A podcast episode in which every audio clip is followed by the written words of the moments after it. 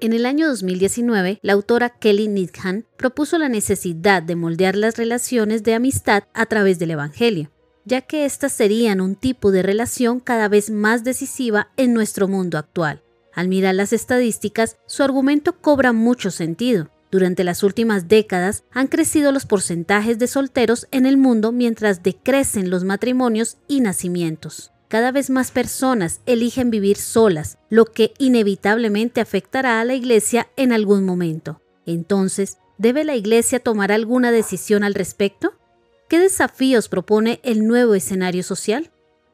Hola, mi nombre es Pilar Prieto y en este episodio hablaremos de los retos de la población soltera dentro de la Iglesia. Bienvenido a Byte, Biblia, ideas, teología y experiencias el programa para descubrir el pasado y el presente del cristianismo. Esperamos que seas retado e inspirado por el episodio de hoy.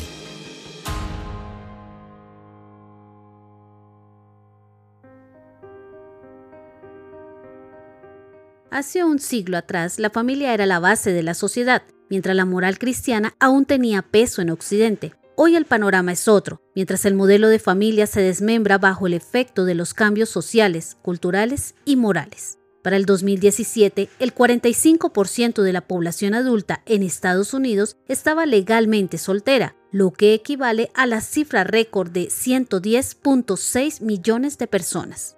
Mientras que otro estudio reveló que solo el 31% estaba totalmente soltera, o sea, sin ningún tipo de relación amorosa. Las proyecciones aseguran que a este ritmo, un cuarto de los jóvenes adultos de Estados Unidos llegarán a la edad de 50 años sin haberse casado nunca. El panorama en el resto del mundo es parecido. La ONU Mujeres publicó un reporte titulado El progreso de las mujeres en el mundo 2019 a 2020, familias en un mundo cambiante. Allí analizan las transformaciones que se producen en las familias y cómo esto afecta a las mujeres. Según el informe, cada vez más mujeres llegan a los 45 años sin casarse nunca, siendo una de cada siete en Australia y Nueva Zelanda, una de cada ocho en Latinoamérica y el Caribe, y una de cada diez en Europa, Norteamérica.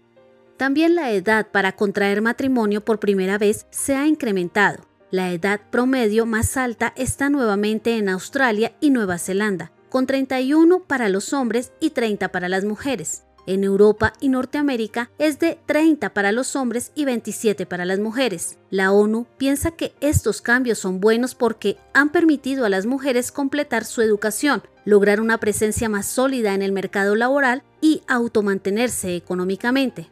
Claramente la ONU no persigue el modelo bíblico de familia. En América Latina, los datos que existen pintan un panorama parecido. En Colombia, para el año 2005, el 45% de las personas menores de 30 años en Bogotá eran solteras, sin contar convivientes ni uniones libres. En Argentina, según el último censo de 2010, el 44% de la población adulta era soltera. Si se recorta a menores de 30 años, un abrumador 87% de argentinos permanecen solteros. En México, la cantidad de matrimonios disminuye desde 2014, siendo 20.000 menos cada año. Para 2017 había 3 divorcios por cada 10 bodas. Los solteros representan el 31% de la población que si se suman a los divorciados, separados y viudos, el porcentaje sobrepasa el 40%. Esto es 4 de cada 10 adultos. Menores de 30 años, los solteros representan 7 de cada 10.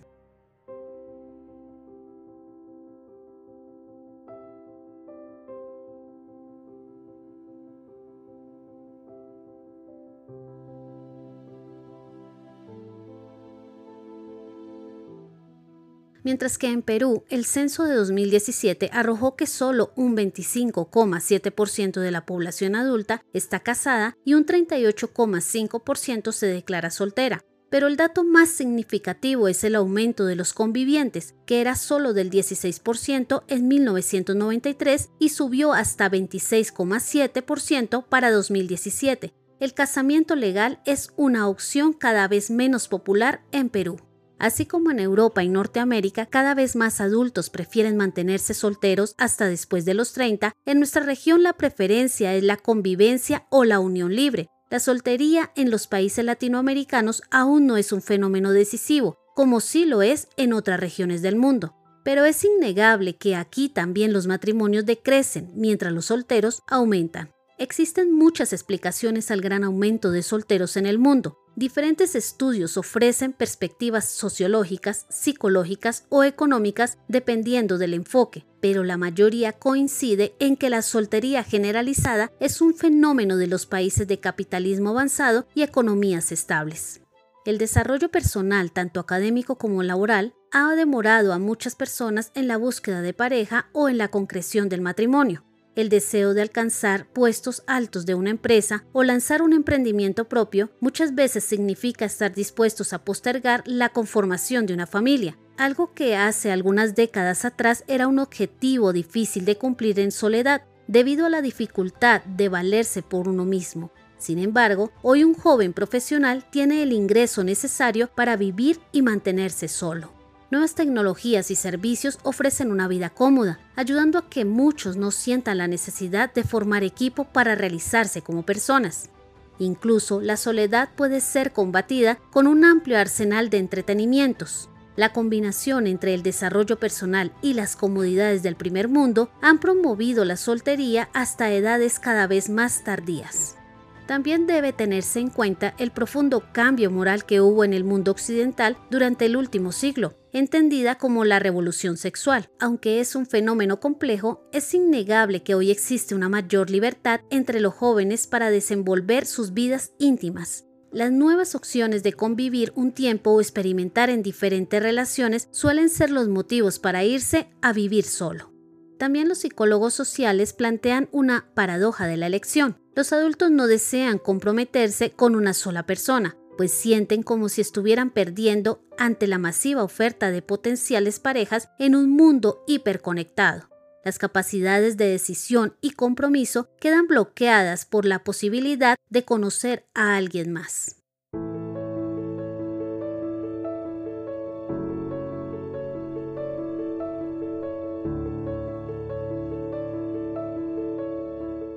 Estamos ante una transformación en las expectativas culturales. Casarse y formar una familia simplemente no forma parte de los anhelos y prioridades de las nuevas generaciones. La mitad de los solteros en Estados Unidos aseguran no estar interesados en una relación amorosa y dicen sentirse bien así como están.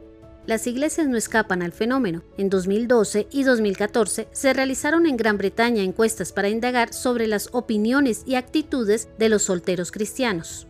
Estos trabajos impulsaron la iniciativa Iglesia Amigable con los Solteros, una campaña para hacer a las iglesias más receptivas a la población soltera. Allí, un 10% de la población adulta asistía regularmente a una iglesia, porcentaje que en 2014 equivalía a unos 6 millones de personas. De estos asistentes regulares, solo un 32% era soltero, divorciado o viudo, demostrando que las iglesias están mayormente conformadas por familias. Esto se hace notar en los programas, ministerios y decisiones que se toman en la congregación. Según la encuesta, la mayoría de los solteros asegura sentirse parte de su iglesia, pero reconocen haber experimentado soledad o aislamiento en muchas ocasiones. La sensación es que los programas y horarios están pensados para las familias y ellos se sienten forzados a encajar en ese ambiente. Esto no significa que exista una exclusión activa, sino que sus necesidades e inquietudes no son abordadas de una manera suficiente. Por ejemplo, el calendario de actividades de la iglesia suele estar orientado por el calendario escolar. Las opiniones recogidas también abordan la participación de los solteros. Muchos suelen sentirse como mano de obra de las actividades familiares, pero por otro lado se les niegan los puestos de liderazgo. Esta combinación produce desgaste y frustración por no poder usar sus dones de la manera que quisieran. El tercer punto destacado tiene que ver con los sentimientos encontrados por la forma en que se trata el tema. Por un lado, la soltería se enseña como un don de Dios, cuando se la aborda puntualmente, pero en el resto de la enseñanza de la iglesia el tratamiento suele ser distinto. Se asume que los solteros son jóvenes o adolescentes y al final se abordan más las luchas propias de la edad que de la soltería en sí.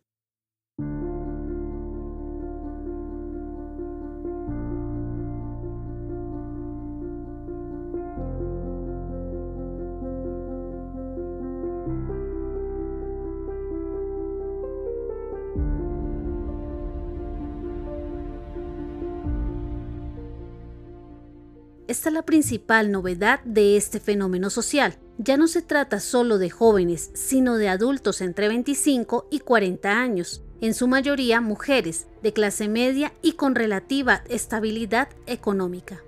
Las luchas que enfrentan son mucho más complejas que el simple interrogante de ¿con quién me casaré? Incluye la incomodidad de no saber cómo encajar en la comunidad de su iglesia, qué roles ejercer y con quiénes sentirse comprendido. Muchos solteros cristianos se debaten entre quedarse en las iglesias soportando las incomodidades de un ambiente orientado a familias o acceder a las ofertas de llevar una vida centrada en uno mismo, disfrutando de la amplia oferta de viajes y entretenimientos pensados para ellos.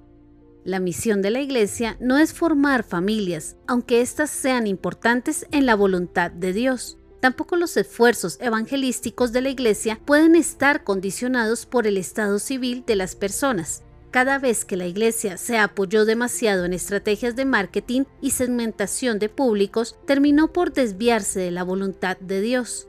La misión de la Iglesia sigue siendo la misma, predicar el Evangelio y hacer discípulos, pero en cada momento de la historia se presentan desafíos particulares. El creciente número de solteros en el mundo plantea al menos dos áreas. El primer desafío es evangelístico. Estamos ante una iglesia formada mayormente por matrimonios que se propone alcanzar a un mundo formado mayormente por solteros y convivientes. La iglesia parece haber perdido su capacidad de alcance mientras el modelo bíblico de familia desaparece de nuestra sociedad. Los adultos solteros no sienten que las iglesias sean lugares para ellos y prefieren vivir su religión de manera privada y a su propio modo. La tarea de la iglesia incluye denunciar los pecados de nuestra sociedad consumista y egoísta, pero también debe estar dispuesta a abrir los brazos con amor y dar respuestas a la enorme cantidad de corazones solitarios. El segundo desafío tiene que ver con el pastoreo y discipulado. También dentro de las iglesias crece la cantidad de adultos solteros. Las luchas e inquietudes de un soltero de 20 años no serán las mismas que las de un soltero de 40. En su mayoría mujeres de clase media que enfrentan desafíos y luchas muy particulares. La iglesia debe pastorear el corazón de sus miembros que llegan a esta etapa de sus vidas, enseñándoles cómo encaminar sus deseos, dudas y dones. En muchos países occidentales, la cantidad de solteros alcanza casi la mitad de la población total y este nuevo paisaje social impacta la cultura, el mercado y hasta la religión. Aunque todavía no sea un fenómeno decisivo en Latinoamérica, las proyecciones y la historia marcan que en el futuro enfrentaremos la misma situación. El desafío de la Iglesia será mantenerse fiel a Dios y su misión ante este nuevo escenario social. ¿Y tú qué piensas? Según tu experiencia, ¿por qué crees que la población soltera está creciendo de forma tan vertiginosa? ¿Crees que un nuevo enfoque en la población soltera puede desviar a la iglesia de su misión? ¿O crees que es un enfoque necesario y pertinente? Si eres un soltero cristiano, ¿qué retos has tenido que enfrentar como miembro de la iglesia? ¿Cómo la iglesia puede moldear más las relaciones con los solteros a través del Evangelio?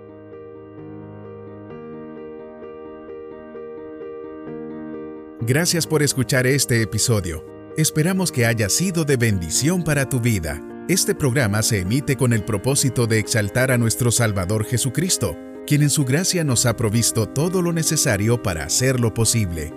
Si quieres conocer más sobre este programa, leer el texto completo o ver un video sobre este tema, puedes ingresar a www.byteproject.com. También puedes seguirnos en nuestras redes sociales, YouTube, Instagram o Facebook como Byte Project.